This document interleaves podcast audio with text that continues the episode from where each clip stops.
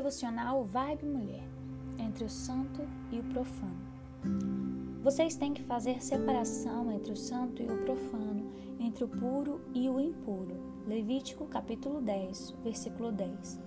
Nos capítulos 8 a 10, vemos a ordenação sacerdotal de Arão e seus filhos e a morte dos filhos de Arão, pois trouxeram fogo profano perante o Senhor.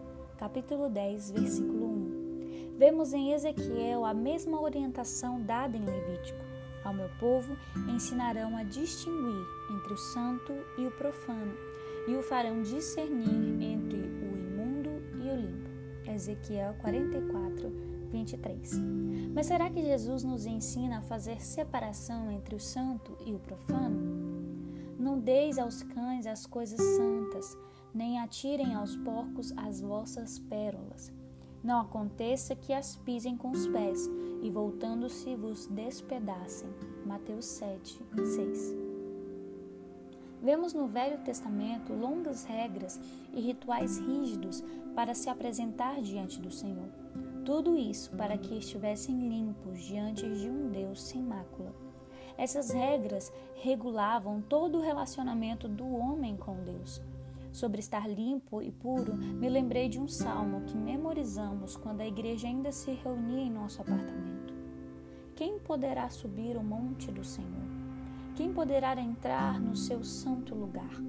Aquele que tem as mãos limpas e o coração puro, que não recorre aos ídolos nem jura por deuses falsos. Salmo 24, 3 e 4. Vemos a preocupação do salmista também em entrar limpo e puro na presença do Senhor. Limpo é aquilo que pode entrar em contato com o santo, imundo é aquilo que não pode. Atualmente não vivemos mais diretamente sobre essa rigorosa regra de pureza, tanto que não somos impedidos de comer frutos do mar ou carne de porco, por exemplo.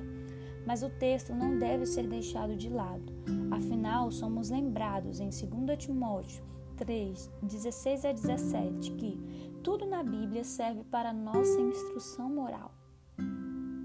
Alguns dizem que Jesus aboliu a separação entre o santo e o profano mas não podemos entender assim.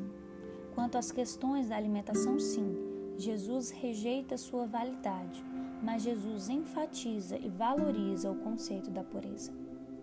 Assim vós também não entendeis?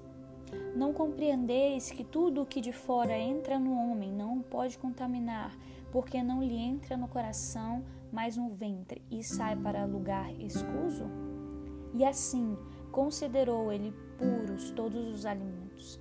E dizia: O que sai do homem, isso é o que contamina. Marcos 7, 18 a 23. A pureza de que Jesus fala é a pureza do coração. Bem-aventurados os limpos de coração, porque eles verão a Deus. Mateus 5:8.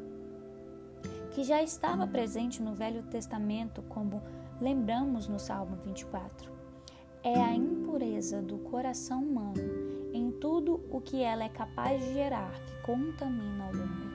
É ela que impede a entrada do homem na santidade divina.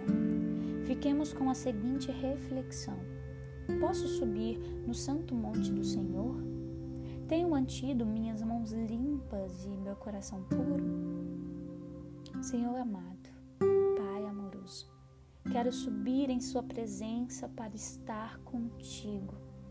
Limpa minhas mãos, atitudes e purifica meu coração, minhas intenções.